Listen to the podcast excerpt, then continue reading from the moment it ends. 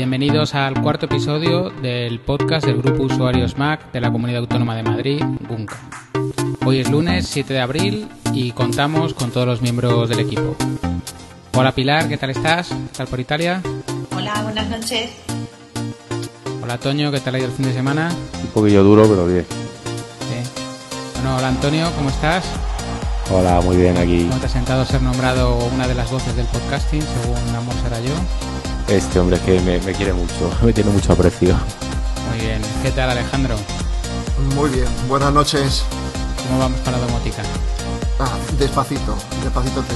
Pero vamos, vamos bien, vamos bien. Hola Belín, Ah. ¿cómo vas? Bien. Y bueno, yo que soy Luis, pues vamos a empezar lo que ya según las leyes de Milcar es un podcast. Así que, Pilar, si quieres, cuéntanos qué vamos a hablar. Bien, en la sección noticias vamos a hablar del cambio de la junta directiva del UNCAM, que ha tenido lugar hace poco, y de la WWDC de junio. El tema principal será la tecnología en la educación. En la sección de impresiones hablaremos de los mil y un usos de la Raspberry Pi con demos, que fue el taller que nos dio Antonio este fin de semana. En el consultorio, cómo elegir un rack para casa. Y en la sección próximamente, la introducción a Final Cut, que será el próximo taller que tendremos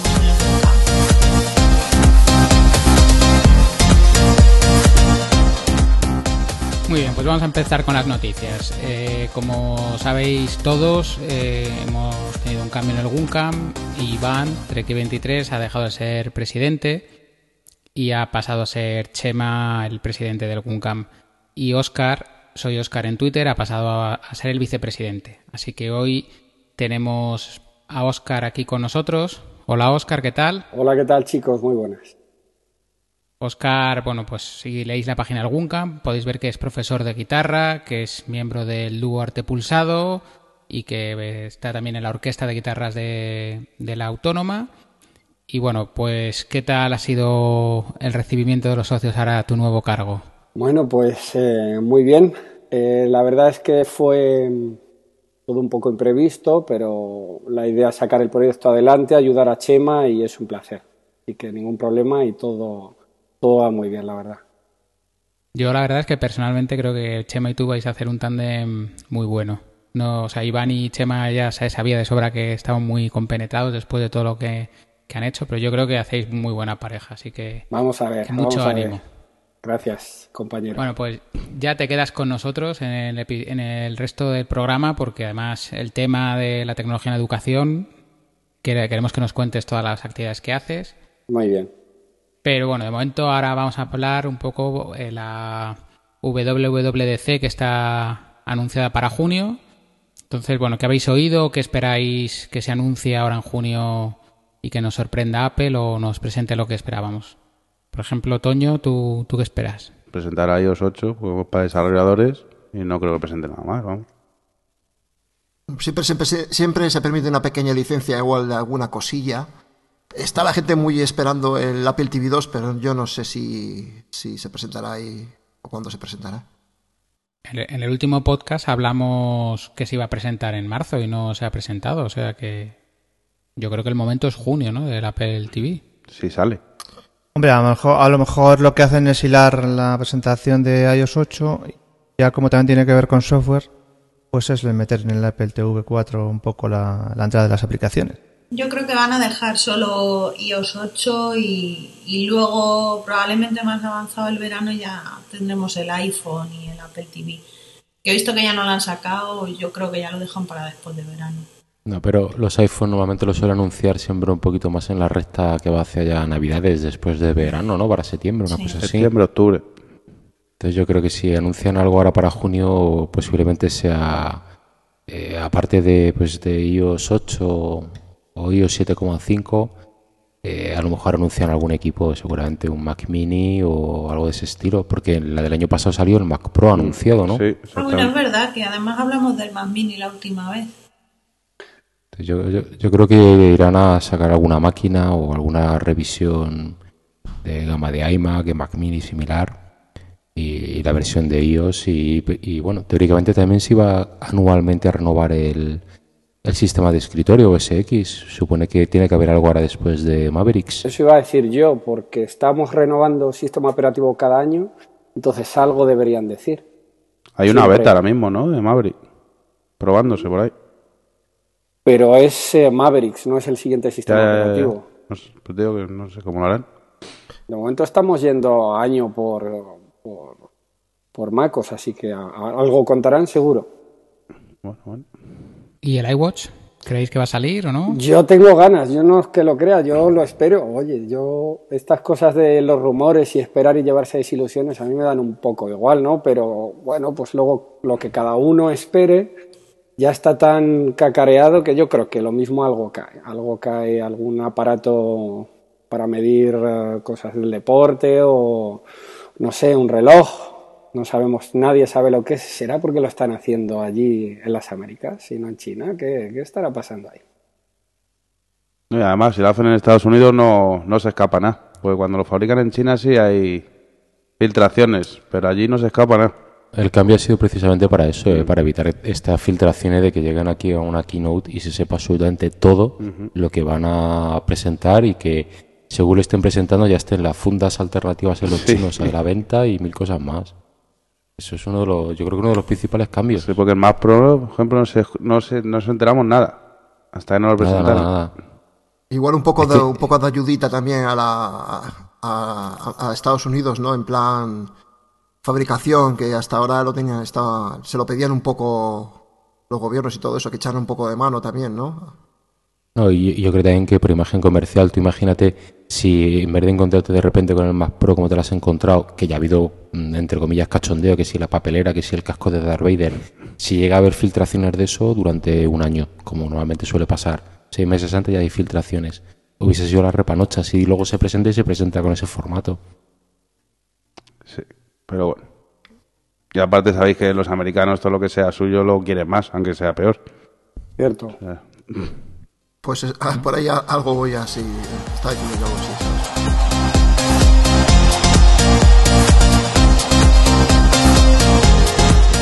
Pues vamos a pasar al tema, que, que es lo principal de este podcast, porque tampoco nos gusta mucho meternos aquí en, en rumores y en ver, en ver qué pasará.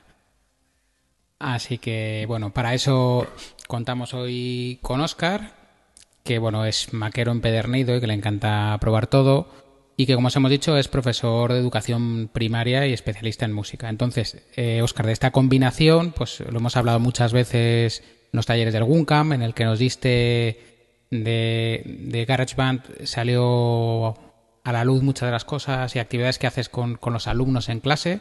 Entonces, bueno, cuéntanos un poco cómo, cómo estáis usando la tecnología ahora mismo con los alumnos y en, el aula y para qué y cómo se toman ellos estos juegos. Bueno, daros cuenta que los chicos en el colegio hoy en día son unas generaciones muy distintas a lo que vivimos nosotros. Tienen internet en casa, lo están viendo sus padres, eh, ordenadores, dispositivos móviles.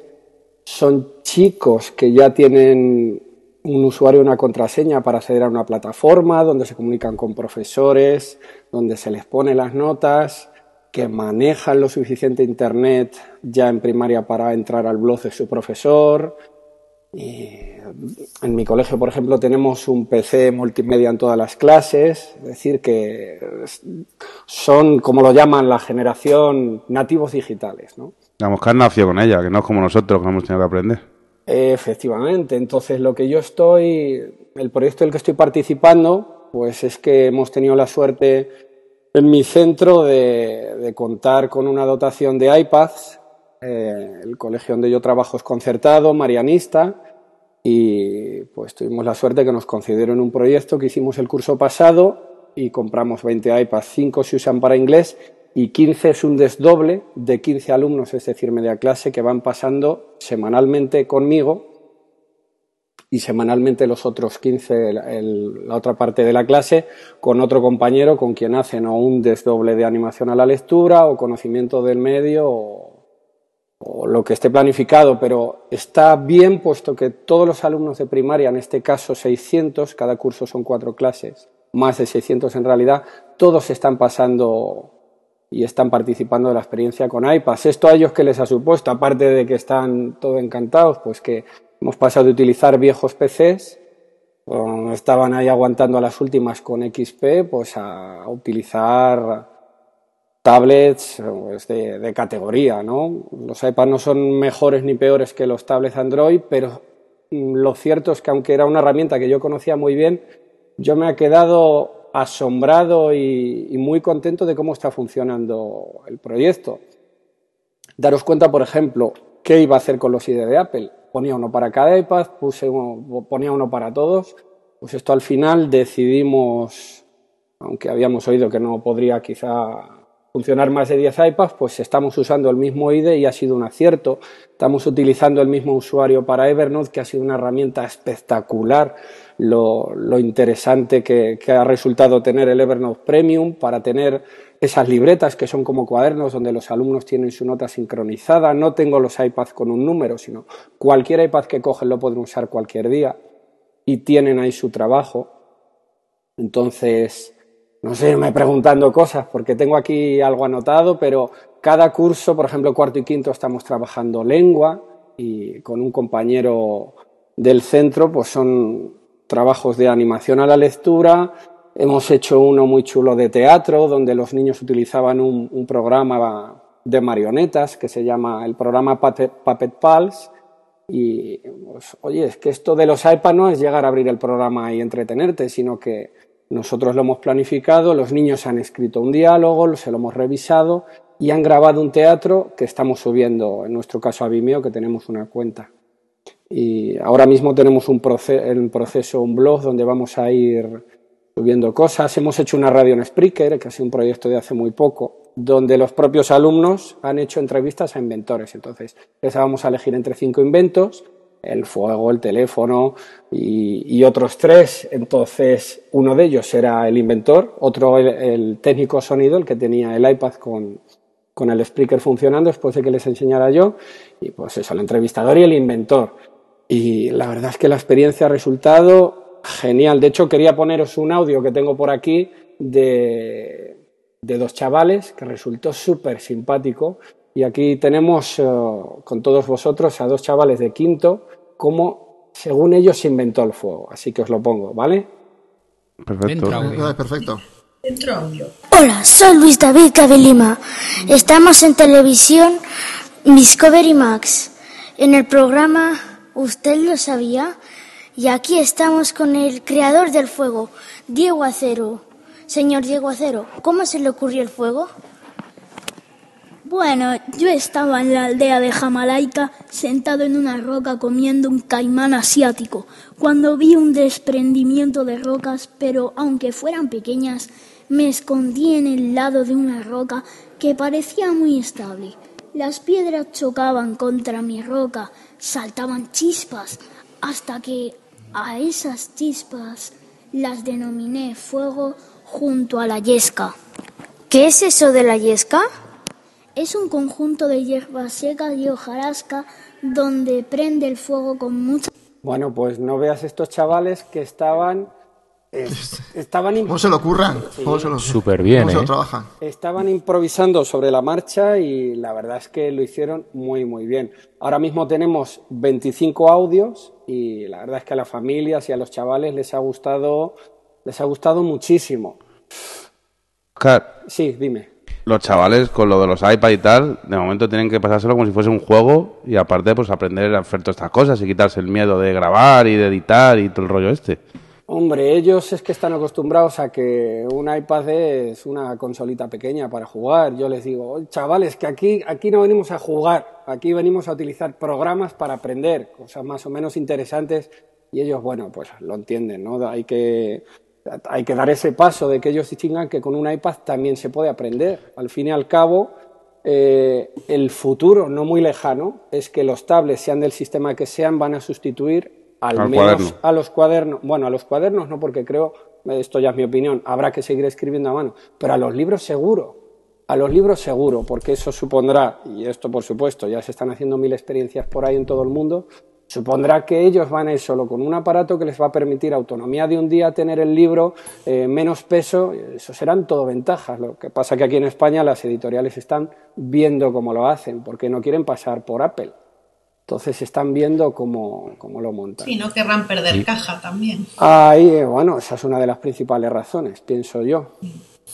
Y Oscar, ¿cuántos, cuántos iPads dices que tienes al mismo tiempo en clase? ¿15? En el proyecto que yo estoy trabajando junto con otros compañeros son 15 iPads. 15. Y, y, te lo digo, o sea, yo veo a mi hijo con un solo iPad y hay veces que se me encoge el corazón de verle con él manejarlo en la mano, que lo veo en el suelo. ¿Cómo haces con 15 para no volverte loco? Pues mira, decidimos invertir en fundas buenas. Tenemos unas fundas Griffin Survivor, creo que se llaman. Entonces eso está rodeado de goma que parece un, un búnker. Entonces, a mí no me da miedo que vengan paseando conmigo con el iPad debajo del brazo, que se les cae encima de la mesa. Todavía no se ha caído ninguno al suelo, pero si se cayera al suelo es que no pasa nada. Entonces yo a ellos, incluso si se les cae encima de la mesa, les digo, pero chaval, pero ten cuidado, que esto es muy... para que tengan un poco de cuidado, ¿no? Pero vamos, de momento no ha habido ningún percance y pues es que esto de la funda es importante, macho. Cuando uno decide invertir en un aparato así, la funda es vital. ¿Y Oscar, qué iPads son? Son iPad 2 y sorprendentemente están aguantando, bueno, aguantando, están tirando muy bien con el último sistema iOS 7.1 creo que es, decirme si me equivoco, pues sí, es que ha hecho que el iPad 2 funcione mejor que lo que estaba funcionando. Y muy contento, muy contento porque siendo iPads antiguos, entre comillas, es decir, no son no es el iPad primero, pues muy bien, es que funciona todo bien. De vez en cuando yo que tengo un iPad Air, pues sí noto que puede ir un poco más lento, pero los chicos y en realidad todos los programas que estamos utilizando, que sí me gustaría compartir algunos de los que han resultado especialmente útiles o, o bonitos o para que algún profe o alguien que tenga chicos en casa pueda usarlo, pues la verdad es que estos iPad funcionan perfectos. No tengo ninguna pega. Hombre, si fueran iPad Air, pero es que hay la diferencia de dinero es muy grande. Y esto ya supuso una inversión importante y bueno, pues estamos encantados, la verdad. Pues ¿y cómo para, para actualizar los 15 iPad? ¿Cómo lo haces? Bueno, pues mira, yo hay algunos días que me quedo al final de, al final de la jornada a la biblioteca y algunos chicos de sexto o chicas me ayudan, porque tú, tú date Ah. cuenta que ya tendremos ahí sesenta y tantas aplicaciones y colocarlas a mano, todas en las carpetas, pues es algo que me podría volver tarumba. Entonces, eh, fulanito, ayúdame. Y ellos vienen encantados, eh, en el rato que hacen sus deberes en la biblioteca, pues me ayudan a colocar las aplicaciones, a desinstalar lo que no ha funcionado bien. Y bueno, pues me ayudan un poco a, a tunearlos y a tenerlos a punto. Pero, por ejemplo, las tareas de, de actualizar, eso lo hago yo. Lo hago yo. Tengo, tengo configurado para que se sincronice. Cuando yo instalo una app, se instalan todos los iPads. Ah, perfecto. Entonces eso es una ventaja también. Sí, y una comodidad, por supuesto, se actualizan solas. Tenemos una red que es solo para solo en la biblioteca para el proyecto de iPads. En el colegio tenemos, como os decía antes, ordenadores todas las clases, hay una red wifi general, pero esto es independiente y de momento está funcionando bien. Y Oscar, Sí. eh, nos comentabas antes que eh, os ha venido muy bien Evernote. ¿Qué otro tipo de aplicaciones utilizáis para, para todo esto? Pues mira, Evernote, eh, especialmente quería hacer un, un comentario sobre esta aplicación que yo he usado durante años, incluso la pues, usé, vamos, que era premium, pero no he entendido exactamente cómo va esto de Evernote hasta que no lo he usado con los chavales. ¿Por qué? Por ejemplo, ¿qué ventajas tiene Evernote? Hemos hecho un proyecto de un huerto virtual. Compañero que se ha prejubilado este año, que se le dan muy bien estas cosas, ha hecho un huerto. Entonces, desde Evernote estamos escribiendo, poniendo fotos y publicando, porque la versión premium te permite, te permite generar algo que tú puedes compartir con quien quieras. Es decir, te genera un enlace y tú lo que vas cambiando ahí eh, se actualiza. Es decir, estás publicando una web desde el iPad totalmente. No pasas por un FTP, no tienes que configurar nada. Y eso ha resultado genial. Yo les doy a los niños eh, los iPads y yo les digo, vete a la libreta de tu curso, crea una nota y escribe no sé qué. Es decir, un cuaderno virtual. Y tiene un modo presentación estupendo. Eh, hacemos un trabajo y en el Apple TV, que no se ha comentado en la biblioteca, tenemos un Apple TV, una televisión, pues podemos ver los trabajos y lo que han escrito los compañeros al final. Evernote para mí ha resultado un descubrimiento, la verdad. Incluso yo para mí tengo ahora un Evernote Premium. Una duda, porque yo he sido música también y esto de la música me llama mucho y después de ver el taller con GarageBand mucho más. En, eh, en temas de música, ¿cómo, cómo lo estáis enfocando con, con los críos a, nivel didáctico? Pues mira, yo que soy músico, ahora mismo es la, el área que menos estoy trabajando con los chavales, pero porque lo que tengo que planificar es eh, la lengua de cuarto quinto, conocimiento del medio en sexto, animación a la lectura tercero y yo tengo pensadas actividades que voy a hacer con ellos, pero la clase de música en sí misma no tenemos tiempo para trabajar con los iPads porque música solo es una hora a la semana. Entonces, bueno, pues sí cogeré antes de que termine el curso a chavalitos y a quien les apetezca que sepan más música y montaremos algo con GarageBand, que a mí se me da muy bien como visteis por el taller y tiene muchas posibilidades, pero los iPads no los estamos utilizando para música. Yo en mis clases sí, y si les enseño programas para, por ejemplo, explicarles un metrónomo, eh, a veces lo enchufo y a veces les he enseñado alguna cosa en la biblioteca, pero no, no hacemos música con los iPads. Muy a mi pesar, yo haría una sesión entera, pero, pero de momento, este año no. Yo sé que, que, has estado en una, como una reunión de Apple para la educación. Eh, ¿Eso va en plan de que vais a expandir el, lo que tenéis pensado hacer con, con, los iPad o fue solo por, eh, para información más, más que nada? Estos son eventos que organiza Apple a nivel, pienso, regional y está abierto a pues, eh, coordinadores TIC, directores, gente que ya está metidos en, en proyectos iPad one-to-one, es decir, alumnos que tienen su propio iPad y profesores. Y porque es decir, lo monta Apple para empezar a, a dar a conocer el sistema y, y, su forma de trabajar. No su forma de trabajar, porque los iPads y la educación fue algo que, que fue surgiendo a, a, los dos años. Ellos no esperaban que iba a ser un boom en educación, uh -huh. pero ha resultado ser una herramienta tan espectacular y tan útil que han creado el iTunes U, el tema del ebook author y que un profesor se pueda hacer sus propios materiales, que es algo que todavía no estamos trabajando en profundidad, pero eso es la leche. Es, la leche. es algo por explotar, sí, es algo por explotar. Eso, eso es genial. Uh -huh. Bueno, eso no, no se está usando en España, porque en Estados Unidos, por ejemplo, a nivel universitario, tú vas a dar un máster allí y como, como profesor te obligan a que tu clase esté colgada en, en iTunes U y, en, y tengas tu libro y tal para que los, los alumnos que pagan una pasta tengan acceso una semana antes del curso a qué, qué, asignatura vas a dar, qué taller vas a dar y qué vas a explicar. A ver, tú aquí lo puedes usar ya, si quieres.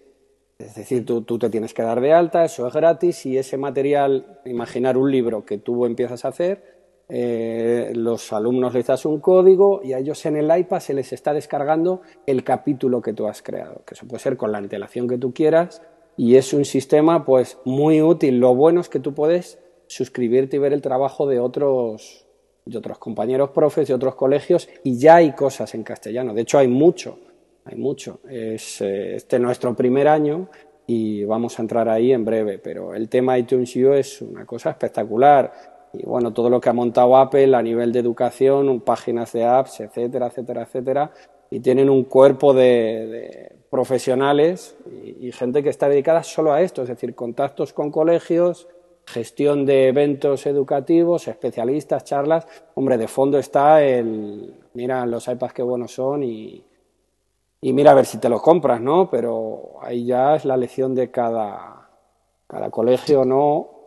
Está, muy volcados con eso. ¿Te acuerdas? Ya, ya lo hemos hablado tú y yo, que yo he llevado a mi hija a los campamentos que hace en las tiendas, las Apple Store, y ella se llevó su iPad y salió encantada, o sea, encantada. Son tres días, dos días de, trabajo con el GarageBand y con el iMovie, y luego el tercer día es de presentación del, del trabajo, y, y, bueno, encantada. O sea, y entonces, claro, con todas estas cosas yo creo que lo hacen para ganarse a los niños, y claro, ellos tienen mucha más facilidad y es un público potencialmente muy importante. Potencialmente, efectivamente. Esto es ya la parte lúdica ¿no? de los iPads y, y aprender uh -huh. a hacer cosas. Pero bueno, si, si, queréis para terminar, os comento algunas apps chulas que, que, estamos utilizando que han sido sorprendentes y si queréis alguna pregunta y pasamos a otra cosa. Oscar, yo te quería hacer una pregunta.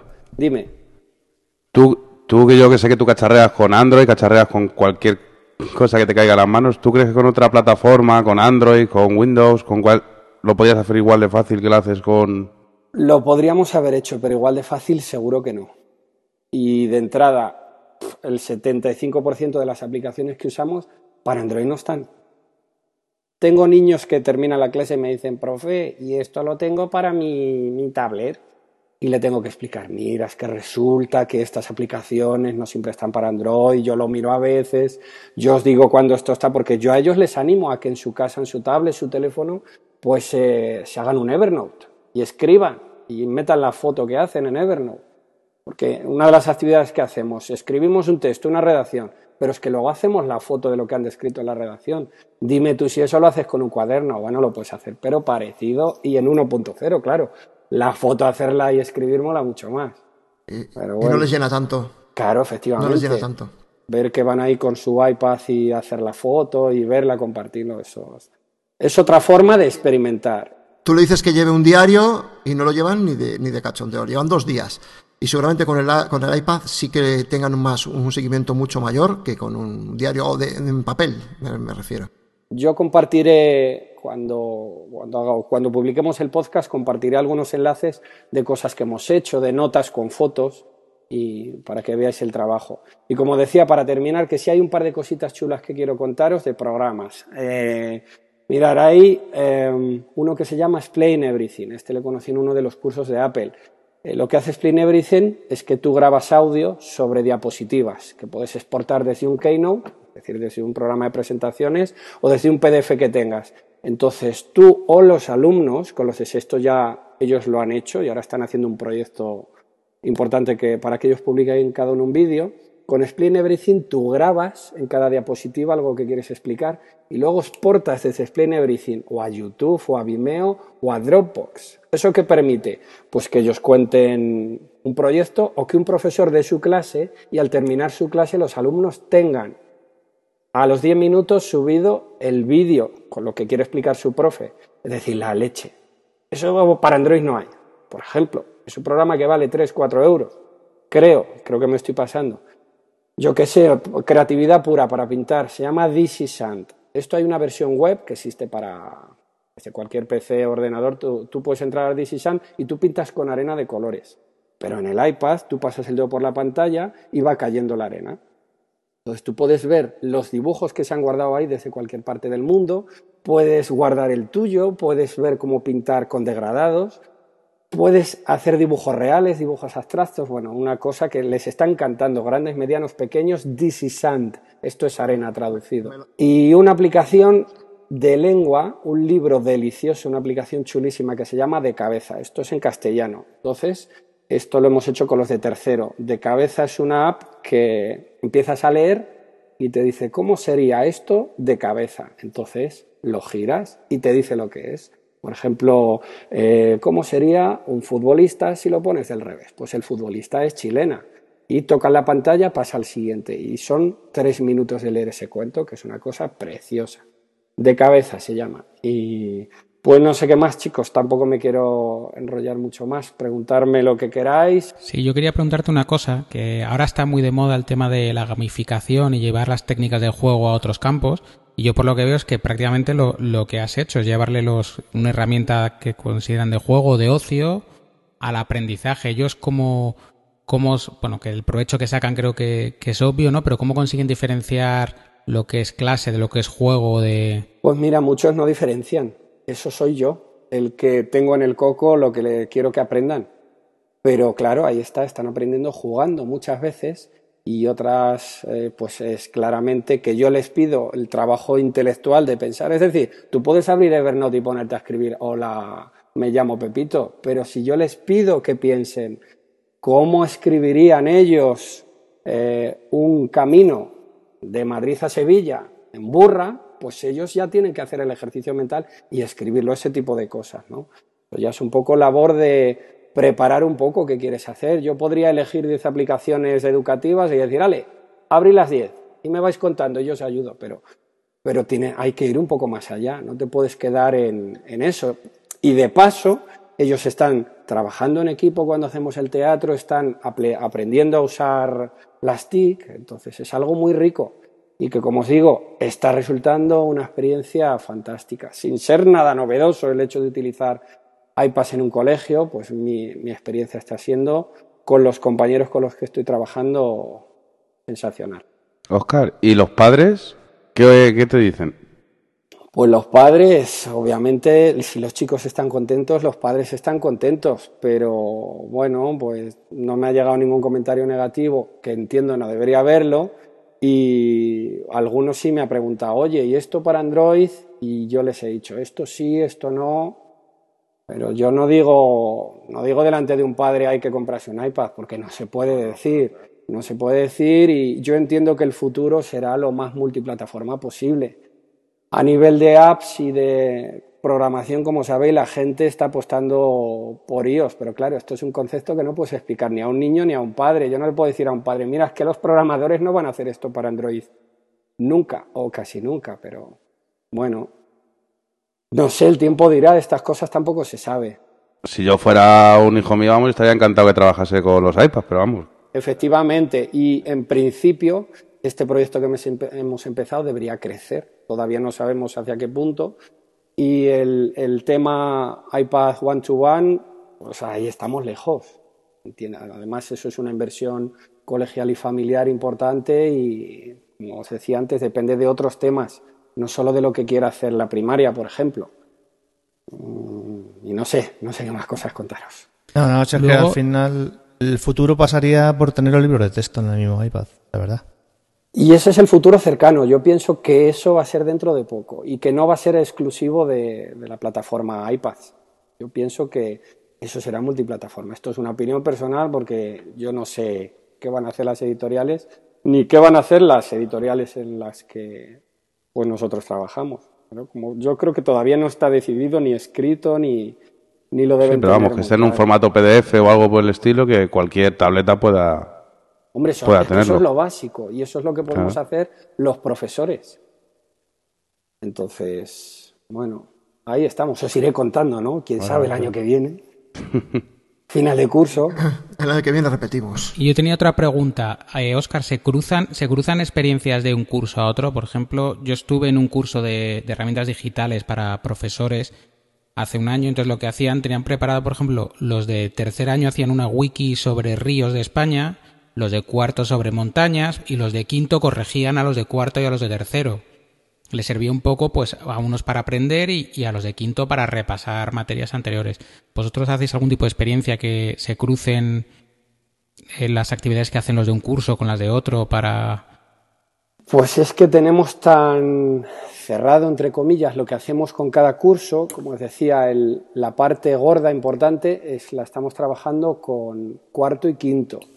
Es decir, el desdoble de lengua con el compañero del colegio con el que trabajo, José Manuel, pues es que estamos haciendo unos proyectos que nos duran mes, mes y medio, que están resultando muy ricos. El tema del, del teatro de marionetas, hemos trabajado romances, hemos trabajado la salud. En principio hay cosas que sí las hago con todos los cursos, porque yo creo que, que merece la pena. Aplicaciones que sí hago que todos vean. Por ejemplo, si tienes un iPad, por favor no dejes de instalarte Solar Walk, es decir, paseo solar. Eso es una cosa espectacular si te gustan las estrellas o, los planetas. Tú giras el sistema solar. No es lo mismo ver un dibujo con los planetas que girar el sistema solar, ver los satélites. Es una cosa brutal. Si, si os gustan las estrellas, es una aplicación cara, pero merece la pena cada céntimo que cuesta. Esa, por ejemplo, he hecho que la, he hecho que la vean todos, todos los cursos. Algunos han trabajado en un proyecto que tenían sistema solar, y con eso se ha profundizado un poco más, pero yo pienso que merece la pena. Yo, si no hay más preguntas, podemos pasar a hablar de la Raspberry. Y ya, bueno, Oscar, tú como estuviste también en la actividad y estás aquí, yo creo que te tienes que quedar y, y continuar el podcast con nosotros, si te parece bien. Genial. Encantado, encantado estoy por aquí. Vamos a hablar un poco de, la actividad, de los mil y un usos de la Raspberry Pi. Entonces, bueno, la, dio nuestro compañero Antonio, que está aquí. Así que no sé cómo queréis hacerlo. Si que Toño que no estuvo le vaya haciendo preguntas o un poco entre todos, empezando de lo más particular, ¿qué os pareció la actividad? Ahora que nos escucha el ponente, ¿qué, queréis hacer? Bueno, Antonio, lo primero. ¿Qué se puede hacer con la Raspberry Pi? Porque lo dijiste, pero... Eh, es que lo puedes hacer todo.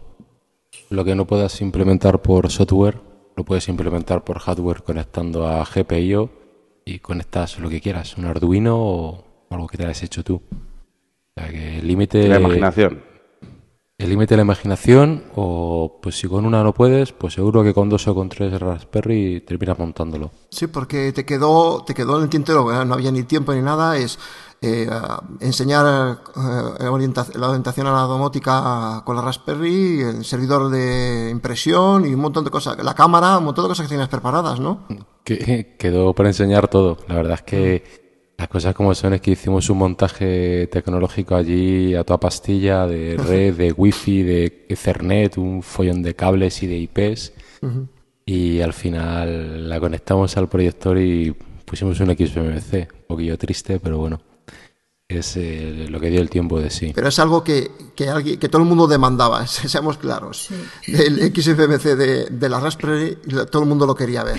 Y además, Antonio, que en el, en el foro lo has dejado todo súper documentado. O sea, yo me quedo de tu taller con el, el, la conclusión, entre comillas, de que se puede hacer de todo y lo único que requiere es que le dediques tiempo, ¿no? Que, porque es que tú ya nos lo has puesto súper fácil en el foro.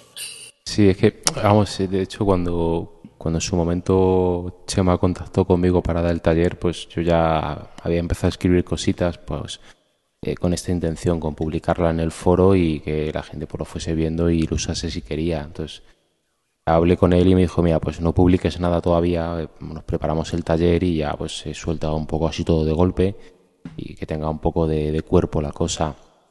Y bueno, quizá el taller no lo termine de enfocar del todo bien. Eh, quizá podía haber eh, omitido toda la parte inicial tan pesada y tan árida de esto se configura así, así, así, así, así. Y haber entrado ya pues eh, con una tarjeta ya todo preinstalado y empezar a contar cosas. Pero a mí es que me gusta contarlo de la otra manera. Es, enseñas a andar antes que a correr que para correr es muy fácil, que luego ves el mensaje enseguida y dices, ah, pues mira, sé que se instala así, así. Tienes... No, hay que aprendes más. Tú si sabes cómo hacer algo, ya te vale para todas las demás cosas. Eso te quería preguntar yo, porque, o sea, digamos que lo fácil de este taller habría sido recurrir a las cinco o seis distribuciones que hay, que hacen las cinco o seis cosas que sabe todo el mundo, pero tú en cambio has optado en contarnos cómo montarte tu tarjeta de base para aplicarle lo que tú quieras desde cero, usando la terminal y con ese proceso tan tan duro. Entonces, ¿qué ventajas tú le ves a, hacer este proceso, de tener tu tarjeta para, para, poder hacer con ella lo que quieras? ¿Qué, ventajas tiene eso frente a coger una distribución ya hecha de lo que tú quieras hacer? Hombre, ventajas tienes, pues, eh, para empezar, por ejemplo, que vas a aprender mucho. le vas a perder miedo al terminal, que no, no, tienes por qué tenerle miedo. Vas a romper algo, vuelves a empezar y ya está. Eh, pues eso, vas a aprender mucho. Eh, por otro lado, vas a parametrizarlo como tú quieres. hay distribuciones en las que por narices el teclado está en inglés y no hay forma de cambiarlo ni a tiros. Y no puedes poner una ñ. cosas tan básicas como esas. Eh, vas a configurarlo en aspectos que son muy necesarios. prácticamente yo creo que ninguna distribución que no sea RCH eh, te permite luego hacer un reparticionamiento en condiciones para añadir una simple swap. Eh, por ejemplo, OpenL que es muy cerrada completamente cerradas. Todo lo que no puedes hacer con XBMC ya no lo haces. Entonces, eh, eh, de esta forma tienes el control de todo, de, todo tu sistema, de todos tus discos, de todo lo que enganchas, conectas, desconectas. E incluso eh, el, módulo hijo este de Z-Wave también funciona en RCH.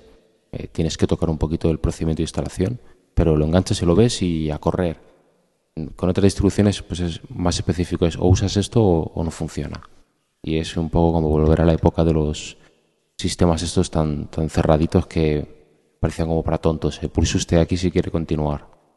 Pero bueno, así también Así también aprendes eh, a solucionarte tus propios problemas o saber de dónde vienen los problemas si los tienes. Sí, claro, porque es que además eh, realmente es, eh, es, un poco la, la, base además de la, la, frase que puse al principio de la presentación, ¿no? de que nos han acostumbrado mucho a, a, trabajar y a vivir con sistemas operativos que son metáforas y son metáforas de la línea de comando. Entonces, en cuanto que sale una versión nueva de OS X, dices, nada, esto ya me lo han cambiado de sitio, esto no lo tengo estoy seguro que la línea de comando sigue siendo la misma. Y si tú lo haces incluso con Apple Script, que es un nivel un poquito por encima de la línea de comandos, sigue siendo lo mismo. Pero ya te la han cambiado de sitio y ya te encuentras molesto. Mira, chico, aprende línea de comandos, que no te lo van a cambiar. No, pues yo, yo Antonio, esto lo que veo estupendo para eso, para perderle el miedo al terminal. O sea, estás con un cacharrito que puedes jugar todo lo que quieras, que no vas a romper nada y ya todo eso te vale incluso para el Mac, para luego si quieres montarte un Linux en otro ordenador, si es que al final vas todo sobre lo mismo. Sí, es que además eh, hay que tener en cuenta que, por ejemplo, la distribución que os enseñé, RCH y un, y un BSD, mm, tampoco se llevan tanto. O sea, los comandos son los mismos, el bit funciona igual, el per funciona igual, todo funciona igual. Incluso el, el método que conté, que, que cuento en el, en el foro, eh, para conectar eh, la compilación del Mega, las Megatools para descarga desde Mega es lo mismo que hay para OS X. Es, lo compilas igual, lo ejecutas igual y lo pones en marcha igual. Entonces, claro, si dices eso, tienes que desmontar, eh, entrar en tu Mac a terminal para hacer esto y dices, uy, yo mi Mac esto no lo hago. Claro, pues ahí voy. Pues hazlo, en una Raspberry que vale 30 pavos. Claro. Y ahí ya dices, aquí, ah, aquí sí que me atrevo, claro, aquí se rompe una tarjeta, es una tarjeta. Claro, es que la ventaja es esa, que no es lo mismo, pues eso, si la lías parda con una tarjeta SD y una Raspberry que con 40 euros estás muy tranquilo que meterlo en un iMac que cuesta un pasto. Pero vamos, que romper, romper, no vas a romper nada, como mucho formatea la tarjeta y vuelve a empezar. Claro, y, por eso también fue un poco lo que intenté, pasa que no, no, no lo conseguí muy bien, es hacer hincapié en que en esa fase inicial, que es muy pesada, muy tediosa, en la que configuras toda la máquina desde cero y la dejas a tu gusto, eh, ahí ya cortas, haces un backup completo y ese es tu punto de arranque. Es decir, mira, ya lo tengo todo, está configurado todo perfecto y a partir de aquí evoluciono. Y mira, que de repente instalo lo que no debo y me la cargo. Luego para atrás, restauro el backup y tiro otra vez para adelante. vuelves atrás?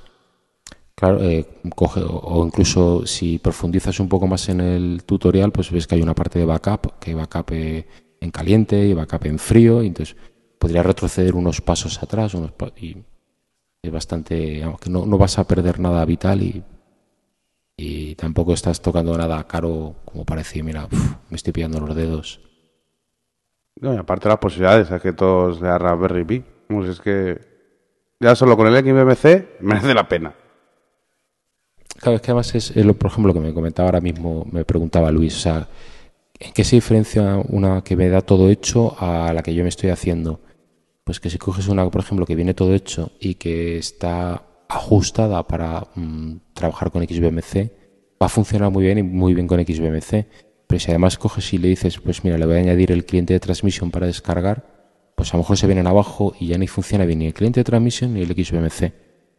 Entonces, que si te lo montas tú, balanceas tú mm, el trabajo, que funcionan las dos cosas, no bien, pero te funcionan las dos. Claro, yo es que siempre me había planteado tener la Raspberry o sea, yo compré la Raspberry y usaba un cargador que tenía por casa, dos tarjetas SD de móviles con un adaptador como tú las tenías. Entonces yo siempre me he planteado, tengo una tarjeta con XBMC, otra que tengo metido un servidor de AirPrint. Ahora con lo que hablamos el otro día, intentaré montar uno para, para hacer mis pruebas de WordPress ahí y voy cambiando la tarjeta. Como si a tu portátil le quitases el disco duro y metieses otro. Claro. Pero claro, luego ya un día hablando contigo me dijiste, no, es que lo puedes tener todo en la misma tarjeta, bien ordenadito, pero claro, hay que saber hacer todo el proceso este tú a mano. Claro, pero mira, por ejemplo, eh, todo lo que veis en el mensaje del foro, que es bastante amplio, todo está montado en una sola tarjeta de 4 gigas. Tienes que apagar unas cosas o encender otras. Pero podrías eh, tenerlo todo en marcha. O sea, puedes tener tu WordPress, te puedes tener tu XBMC, descarga, servidor de Resync, todo lo que quieras. El hardware es el que es, es un micro RMA700, no da más de sí. Entonces tienes que balancear un poco el uso. Pero yo, por ejemplo, en casa solo tengo una. Sirve XBMC, descarga, controla las cámaras IP, me hace servidor de resync. funciona todo. Todo a la vez no, pero sabiendo usarlo funciona todo. Y bueno, Es, un hardware que por el precio que tiene y el rendimiento que me está ofreciendo está más que amortizado. La actividad se tiene que haber llamado Hay más vida aparte del XBBC. Podemos tener una actividad que se llame los 999 usos que quedaron pendientes de la Raspberry, por ejemplo. Sí, hab- habría que empezar un poquito antes a hacerla también, sí. Por mí no hay problema. No, pero vamos, los que la Raspberry, vamos, yo conozco gente que las tiene en casa, por ejemplo, de sus padres, porque tiene fibra en casa de sus padres, la tiene descargando, y luego se conecta ya por FTP y todo el rollo, es que es lo que se te ocurra. Para copia de seguridad en remoto, lo que quieras. De, de hecho, ha habido socios del Guncam que han dicho que se van a comprar más de una para hacerles eh, pues, servicios diferentes y tenerlos funcionando en- para, lo- para diferentes enfoques que tienen. Sí, sí, claro. Sí, claro, porque luego, luego si exportas el disco que sirve una en la otra, lo ves como una especie de medio clúster ahí funcionando y puedes tenerlo así. O sea, conozco a gente que ha montado un WordPress eh, relativamente potente, sacando en un lado lo que es eh, la base de datos y en el otro sacando lo que es el PHP y el frontal. Y la verdad es que zumba, zumba bastante bien el- las, las dos máquinas. Eh, y dice, bueno, esto con 60 euros un servidor no lo pagas. Eso sí, con el disipador, ¿no? Con el disipador puesto. Sí, claro, bueno, si le sube las frecuencias es conveniente, porque la verdad es que sí que se empiezan a, se, se calientan un poquito. Antonio, una pregunta. Yo tengo una pregunta. Eh, ¿qué, mm, tú en una Raspberry Pi, ¿qué tipos de cosas puedes meter con una tarjeta ya metida? Es decir, ah, eh, has dicho usos, pero si yo meto una tarjeta a otra, ¿qué ventajas? Es decir, ¿qué, cosas puedo hacer? ¿Qué puedo tener instalado en esas tarjetas? ¿Qué tiene la gente? Aparte de lo que tú comentaste el otro día, aparte de un servidor de descargas y un, XBMC, el tener ese mini ordenador, ¿qué le puedo meter ahí en esa SSD? Hombre, también ten en cuenta que esto más surgió como un proyecto para poder tener un ordenador de bajo coste todo el mundo. Entonces tienes distribuciones eh, con unos entornos gráficos muy ligeritos eh, y puedes meter eh, mm, un ordenador al completo, es decir, un ordenador con su escritorio en un entorno gráfico, lo que se llaman X. Para conectarte a Internet y navegar, ¿no? Por ejemplo. Conectarte a internet, navegar, instalar un LibreOffice, que es un, un- la versión, el fork que se ha hecho de OpenOffice, que es un, un Office. Sí, lo conozco, funciona muy bien, en el cole lo usamos. Claro, editar sus documentos, eh, tener sus, eh, sus pseudo Excel, Word, eh, PowerPoint y demás, lo puede tener perfectamente, navegar, tener un servicio de un cliente de correo, no deja de ser un PC, PC de, muy bajo coste, con un rendimiento pues que obliga a tener un sistema operativo pues muy, muy bien ajustado. Pero de hecho ese fue su, su principal y su idea principal era esa. Pero lo que se te ocurra, yo es que he visto Raspberry Pi montados en coches y hacen de servicio multimedia esto para el coche, llevan el DVD, llevan de todo, ¿eh? Interesante, interesante. Eso es lo que me hubiera gustado a mí, ver ahí tarjetas y ahora mira lo que hace esta tarjeta y ahora esta otra y, y- y- y que sa- salieran colores y, y cosas que se movieran ahí. Había tarjetas encima de la mesa, había unas cuantas y pendrives también, pero no. Reconozco que no lo, que no lo enfoque muy bien, la No, no va a faltar otro taller, eso es lo que va a pasar. No, es- bueno, que no exactamente, es que es un tema muy denso. Es Sí, que cierto, Se podría cierto. estar hablando horas y horas. Cierto, cierto, cierto. No, además que esto va variando día a día, porque hoy mismo en el chat que tenemos abierto nosotros, la gente del podcast, eh, Javi Frecci nos ha mandado un enlace para una cosa nueva que ha salido, que es, por lo que he entendido, es una Raspberry metida en, en una especie de, de memoria, ¿no? En un, que, en un, En un módulo, en un módulo de memoria, sí. Yo por lo que está leyendo eso es para gente que quiera hacer, vender algo con la Raspberry Pi que no tenga que montar una Raspberry Pi. Que monta eso y en eso ya funciona. No sé, porque es que estos de, además de Adafruit, hacen cosas, algunas cosas muy interesantes y otras cosas muy raras, con unas implementaciones que yo no, no termino de ver. Pero luego, por ejemplo, la pantallita de 2,8 pulgadas que se inserta y, y es táctil y tal, y esa es un. Esa mola, esa habrá Sí. que hacer eso con una para montar, pues que sea pues una emulación de, pues eso, de una Game Boy o alguna cosa. Esa estaba muy bien. Pero- Esa estaba muy bien el otro día que. Solo para ver temperatura. ¿Cómo? Una pantalla para ver temperatura de lo que tú quieras. Lo que siempre. No, no, es una, es una pantalla que se llama, Sí, es sí, una pero pantalla digo- gráfica con una resolución decente y además es táctil.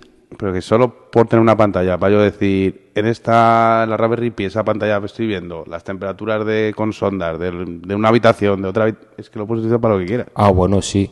Ah, sí, bueno, eh, yo estoy viendo ya gente que está migrando el tema de la gestión de sus acuarios de Arduino a, Oh. a Raspberry. ¿Y con un el Arduino? tema de gestión de... Para domótica, para domótica Sí. mismo. No, no, el, el tema de gestión de un acuario es un circo de mucho cuidado, que si son de temperatura, de bombas, de pH, de O2, de, son unos circos de mucho cuidado y están migrando por, pues, porque realmente con el, el GPU puedes controlar también muchas cosas y ahí aquí ya puedes sacar una pantalla en condiciones y puedes tomar eh, datos de estadísticos para ver pues la evolución de temperatura por hora, de Yo tengo un amigo que lo tiene así montado y le sube a una página web, le va subiendo las temperaturas del acuario, él le enciende los ventiladores o se los apaga dependiendo de las temperaturas Claro, y tal. No, eh, como, la, como la domótica, pero es que aparte, es que con ese coste, es que es, que es algo, no, no hay competencia.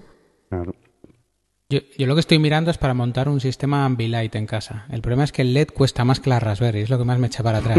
Pero Hay un Ambilight que venden ya con una Raspberry Pi dentro, que en realidad te lo venden y se vale 120 euros y en realidad lo que lleva es una Raspberry Pi. Él quiere hacerlo casero, ¿no?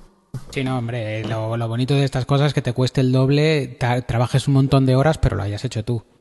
Aunque luego ya digas, ya no lo utilizo, pero lo he hecho yo. Lo que pasa es que esos, esos Ambilight que he visto yo, por ejemplo, con, con Opel Elec y con Raspberry MC, por lo visto producían eh, lag en el vídeo.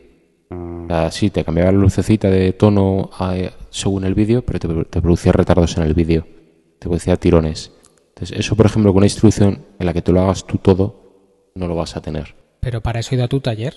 Ahora ya sé cómo se hace y encima nos has enseñado cómo puedo hacer que vaya más rápido. Vais a tener que ir a recuperación todos. Entre el taller y el manual, porque con el- es que el manual es que es el manual. Ese hay que guardarlo ese manual como oro en paño. La Biblia de la Raspberry Pi. ¿Qué ediciones Guncam debería editar? Esa, pues, eh, fue, fue, de hecho, fue una idea, más se lo comenté a Chema, eh, haber, eh, haber tenido tiempo y haber cogido todo ese mensaje y haber intentado hacer un, pues, un librito de estos con el iBook Autor, eh, pero es que ya no había tiempo, además el taller se adelantó, esto era para el día 26, se adelantó al día 5, con lo que perdimos 20 días y ya no daba tiempo a mucho más.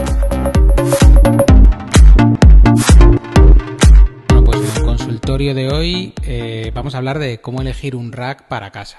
Todo esto ha venido a raíz, si no recuerdo mal, de una conversación después de la, com- de la actividad de domótica, ¿no? que sorprendió mucho a Chemi, al ponente, que Toño tuviese un rack en casa y tú, Alejandro, estás buscando uno también o estabas buscándolo. Yo llevo con la idea un año, año y pico, desde que puse la fibra y empezaron a montarse los equipos. Y yo no sabía, yo como no estuve en la, en la actividad de domótica, luego me enteré de lo del rack de, de Toño y ya dije yo, pues, ¿ves? Es No soy el único. de momento. Y Azurbético también estaba buscando. Sí, entonces me puse a mirar y, y he estado, y ahora que he recopilado bastante información y sobre todo me he puesto las ideas bastante más claras, porque aunque es algo parece relativamente sencillo, pero bueno, también tiene su, su aquel, ¿no? Bueno, entonces, ¿qué utilidad tiene un rack en una casa? El mío es el más artesano de todos los que queréis comprar. Porque el mío medio lo hice yo y se empotró en la pared y está ahí escondido. Con una tapa de registro El tuyo es auténtico. y está metido entre el pladur y la pared de verdad. ¿No le quita cobertura al wifi? Mm, yo creo que no. No, yo tampoco digo. Yo creo que no, vamos. No he probado a sacarlo. Pero vamos. Sí, la intención que tengo yo, bueno, como yo es que tengo los equipos centralizados en el, en el trastero, Eh, porque por ahí entra la televisión y entra la, fibra óptica también. Pues lo tengo todo centralizado ahí. Entonces ahí se ha ido poniendo la, el router, el, el- el NAS, tengo un montón de equipos encima de un mueble, todos juntos, conectados por cables, eh, que yo- esto es un follón y yo soy una persona bastante, para eso bastante maniática. Y claro, a oscuras queda todo muy bonito, porque empiezan a salir luces y parece Navidad, pero no, no es así. Entonces, mi intención era todo centralizado en un armario en el que estuviera todo ordenado, con los cables ordenados, posiblemente con un switch. Y mi idea tam- también era meterle un, una fuente, una fuente Un site. por si acaso un SAI, por si acaso se me quedaba todo a la porra en plan de que se vaya la luz, ¿no? Sobre todo por la fibra que te quedas sin teléfono y más que nada por el NAS. Yo con los, ordenadores no tengo gran problema al ser portátiles y eso, pero con, sobre todo para el NAS, que, se apague, que no tenga ningún problema. Entonces digo, ¿qué mejor sitio? Pues que, un rack. Entonces empecé a buscar y empecé a ver eso de que con puerta de cristal, con una puerta lateral para acceder, mejor, con una, con unos ventiladores. Es un mundillo también esto. Entonces, ¿qué cosas hay que tener en cuenta para cuando uno va a elegir un rack para, para su casa o para su mini oficina? ¿Qué opciones hay? Que tenga fuente de alimentación, que tenga SAI, que tenga ventilación, que tenga el tamaño, que, ¿cómo hay que empezar? El tamaño imagino que dependerá del espacio donde lo quieras poner tú que es lo que estoy yo ahora midiendo. Y luego, imprescindible, claro, imprescindible lo, que dijo Antonio, casi, porque es verdad que es muy práctico, que tenga una puerta lateral para poder acceder a él, porque así maneja los cables mucho mejor. Y sobre todo, pues eso, ventilación y, toma de corriente dentro ya instalada. O que la puedes instalar o quitar, una, una suco, una regleta suco o algo así. Vale, ¿y es necesario? ¿O es un capricho? Mm, ¿El qué? Pues yo creo que el que la toma, la toma Suco. No. cuántas cosas que Ah, el rack, el rack. Ah. Pues ya cada pues uno lo que tenga montado en casa. Claro, una parte es, necesario. Es decir, ¿cómo lo vendemos en casa que esto lo necesitamos y que hay que comprarlo y que es necesario para nuestra eh, vida? Depende de tu casa. Si un rack a tu mujer no le vas a poner en el salón. Ya te lo digo yo. Claro. Eh, yo, yo he visto por ahí internet gente que tiene, lo tiene un mueble grande estos de, una televisión con ruedas de grande y, la parte de abajo donde no todo el mundo mete un vídeo tiene un rack. Pero este no es mi caso. Yo lo quiero para el trasteo para tener todo lo ordenado. Que, en mi, que a mí no me van a decir nada en mi casa, eh, porque todo tal como está, ahí está y nadie, nadie dice nada. Pero es por mí.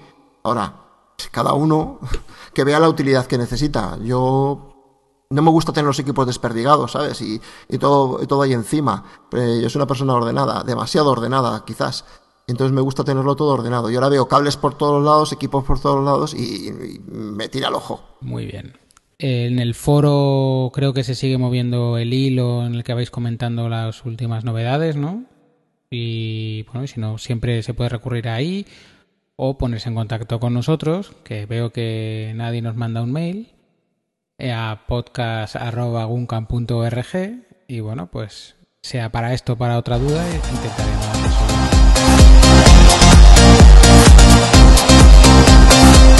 Vamos a hablar entonces de, la próxima actividad, que es una introducción a Final Cut. El ponente es Carlos Campillo y será el próximo día 10 de mayo. Eh, tenéis más información en la página del Guncam y bueno, yo del ponente os puedo decir que, que se, bueno, se dedica profesionalmente al tema de efectos especiales y la gran mayoría de las series españolas que veis antiguas están muy retocadas por Carlos, es un hacha. Y él, bueno, yo, yo cuando le conocí, el Final Cut lo maneja bastante bien, aunque él diga que no. Y yo espero que lo haga bastante, bastante ameno, porque él tiene bastante experiencia dando clase. De hecho, en una asociación que estoy yo con él de cine, montamos una, una escuela de cine y la llevó entera a él y hizo un trabajo genial con la gente. Entonces, ¿qué esperáis que, que cuenten. ¿Tenéis experiencia ya con Final Cut? ¿Os da mucho miedo? Yo estoy ahí, a mí me da mucho miedo el Final Cut. Yo quiero eso, me quite el miedo. Yo la verdad que yo no, yo no he usado Final Cut, pero aprendí a usar el Premiere y estos programas es que te, alguien te diga las cinco o seis cosas básicas y para moverte a nivel usuario, a partir de ahí tiras solo. O sea que, que yo creo que, yo espero que eso sí que, que lo consigamos. Yo la verdad es que nunca he usado ninguno del género, así que estoy, estoy expectante. A mí me pasa lo mismo, no he utilizado nunca y yo creo que el Final Cut, problema que podemos tener cualquiera de nosotros es que tira, mucho de máquina, ¿no? Bueno, sí. Yo creo que el, mayor principal de Final Cut, que aparte que tira de máquina, no, es que tiene muchas opciones y es como teniendo iMovie, iMovie yo creo que cumple los requisitos de cualquier usuario normal, doméstico. A lo mejor está más orientado a nivel... Pega un salto bestial, pero pero bueno, yo creo que va a estar interesante. Yo, yo tengo ganas porque iMovie ya lo tengo trillado, los temas de hacer los vídeos ya siempre son los mismos y aunque tiene su puntito y la primera vez iMovie sorprende y agrada a todo el mundo, pues ya es que pasan los años y, ah, hombre, esta es la, Es la misma introducción que me pusiste en esto del otro viaje, ¿no? Es que ya suena todo igual. Claro. Yo tengo ganas de empezar a saber hacer otras cosas. Porque el vídeo, aunque no es mi mundo, a mí me va más la fotografía y montajes de fotos he hecho 500.000, pues el mundo del vídeo, pues es que también mola. Hay que aprender un poco. Así que a ver qué tal. A mí me pasó en eso con, con Windows, que o sea, yo iMovie no lo usado nunca, pero con Windows usaba los típicos de Pinacle, no sé qué tal, y al final acaban siendo muy básicos, funcionas muy bien, pero te quedas en los mismos cuatro efectos. Y cuando di el salto al Premiere, eh, vi que tenía un mundo de posibilidades. Y entonces ahora, eso es lo que espero, o sea, de Final Cut espero los pasos para poder seguir montando mis, mis vídeos tranquilamente. Yo, yo lo que quiero ver es realmente todo lo que aporta por encima de, de, iMovie, porque yo creo que me va a pasar como me ha pasado con, con GarageBand y con Logic Pro 10, porque yo al GarageBand yo creo que le había sacado ya todo el juego que tenía y desde que ahora edito con Logic te das cuenta de, todo lo demás que te aporta y empiezas a descubrir cada día, descubres una cosita nueva que te hace la, vida mucho más fácil, más, más rápido, con más calidad. E imagino que con, eh, entre iMovie y Final Cut eh, la diferencia será, será esa, es decir, qué más tengo por encima de iMovie que me va a completar eh, Final Cut. Sí, es un paso más. Es cuando ya tienes iMovie que ya lo controlas, pues al que le gusta cacharrear, un paso más. Para hacer más cosas y más chulas. Pero es más caro, ¿no? ¿Qué vale Final Cut ahora? 269,99. Claro, pero esto es como todo. Un tío que venda ese vídeo le interesa tener eso. Efectivamente. Realmente montar un vídeo de tus vacaciones con Final Cut es matar moscas a cañonazos. Claro, es que es eso. Pero No, con eso va sobrado con iMovie. eso está ahí, eso está ahí, tienes esa opción. Y oye, el que se eh, también te digo que el que le gusta la fotografía no le cuesta dinero invertir una cámara en unos objetivos, pues al que le guste el vídeo, seguramente disfrute editando y diga, pues mira, me doy el capricho y me compro ese programa. O sea que tampoco realmente es un programa profesional con el que te puedes ganar la vida. O sea, 269 no es nada comparado con los 2000 y pico que puede costar un AutoCAD o lo que cuesta un Photoshop o lo que A eso, a eso me refería yo. A eso, con esas diferencias estaba jugando yo. Y es que estamos hablando de programas de, de ese nivel técnico, o sea, de nivel técnico de uso profesional. Vamos, para un tío que se dedica a eso, eso no es dinero. Te lo digo yo. Alguien, alguien, que- alguien que monta vídeo profesionalmente, con un Final Cut se pueden montar películas y cortos sin ningún problema. Luego ya puedes saltar a, a Avid, que es más profesional, o a otros formatos, pero yo me atrevo a decir que hay muchos cortos y alguna que otra película montadas con Final Cut. De todas maneras, creo que Carlos, que además no solamente hace efectos especiales, sino que se mueve mucho en el mundillo del cine, nos puede, nos puede sacar de este tipo de dudas, porque él, la parte técnica esta es la que más domina de montaje, edición y, y postproducción, que es lo que más a lo que se dedica profesionalmente. Pues ya nos vamos a ir despidiendo, así que lo primero agradecerle a Oscar que hayas pasado esta noche con nosotros, que a mí personalmente me ha encantado cómo nos has contado lo de los chicos y, y las tecnologías en el cole. De nada, me lo he pasado muy bien. Me lo he pasado muy bien, ¿eh? que seguramente se pueda saltar a, a muchos hogares. Yo ya, vamos, yo te estaba viendo ahí contando aplicaciones y veía a Antonio descargándoselas ahora y a su crío. Lo de la arena esta ya la tengo, ¿eh? Ah, pues ya verás cómo mola. Oye, cuidado que me lo he pasado muy bien, ¿eh? Y bueno, pues ya, como hemos dicho, nos vemos en la próxima actividad. Así que, Pilar, recuérdanos cómo pueden contactar contigo en Twitter. Pues a mí me tenéis en Twitter como arroba Pilar Ramiro y más recientemente, gracias a las bromas aquí de mis compañeros, he empezado un, ¿cómo se llama? Un Spreaker. Es verdad que se nos ha olvidado comentarlo, por Dios, en las Que noticias. también soy Pilar Ramiro y que mañana espero poder contaros algo divertido.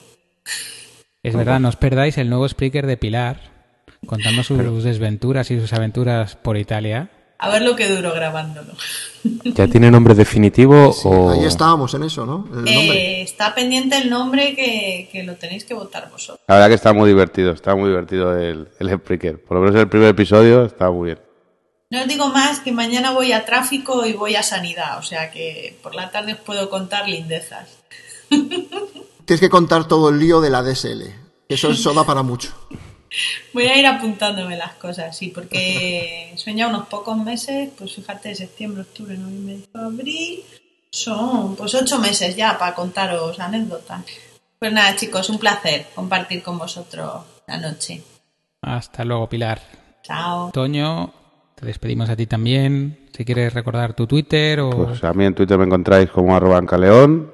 Y vamos, si en todos lados que haya por ahí ancaleón, estoy, seguro. Menos en Google Plus, que no creo que me encontré. Y poco más. Todo llegará. Bueno, es verdad que tú eres el motivo porque grabamos por Skype y no por Hangout. Exacto. Bueno, Toño, pues nos vemos en... Muy bien, Bueno, chicos. a ver si nos vemos esta semana a resolver lo que tenemos por ahí. Perfecto. Antonio, ¿te has inventado otra manera que no sea el Twitter? Solamente estoy en, en esos, en Twitter y bueno, es, es a Hernán, cambiando la E por 3 y la A por 4. Y en el foro del Doom, la verdad es que no tengo mucha más eh, actividad. Soy así un poquillo tristón. Pero bueno, ahí me encontráis y ahí respondo. Menos, Ale- bueno, Agustín que tiene línea directa con mi email, que tiene un curso personalizado de administración de sistemas. Pero bueno, por ahí me, por ahí me encontráis. Y nada, un placer volver a grabar. Muy bien. Venga, Alejandro, te toca a ti. Bueno, yo soy arroba acamposm, me podéis encontrar por ahí en Twitter o si no por el foro GUM también, para ayudar en lo que pueda. Oye, en próximos capítulos nos tienes que contar ya cómo, cómo has mezclado ya la, la vera con todo el riego y con todo el sistema que has montado. Sin problema, voy poquito a poco, pero, pero Que ya por, lo men- por lo menos el domingo se queda la vera funcionando, ¿no? Eh, sí, sí, a última hora tenía ya un montón de módulos puestos. eh, el de la puerta y todo esto que eran complicados, no, al final no fue complicado, era un error mío. Pero ya va marchando poco a poco. Muy bien. Venga, pues vamos a por Belín. A mí me puedes localizar por arroba belín-15. Y nada, me tenéis para lo que crees. Muy bien. ¿Qué tal era para el SSD? Muy bien. ¿Te ha llegado alguna consulta a, a tu, re- a tu pregunta esa de si- que si alguien quiere cambiar un disco duro sin tener ni puta idea que te llame? No, todavía no. No se deben fiar mucho. Dame tiempo que yo me pongo ahora en Semana Santa. Bueno, chicos, pues despido yo también, que soy Luis, LS Blasco en Twitter. Un placer haber grabado con todos vosotros esta noche. Y nada, nos vemos en la próxima actividad del Guncam. Chao, Nos vemos chao. en el próximo. Hasta luego. Venga, chicos. Chao. Adiós.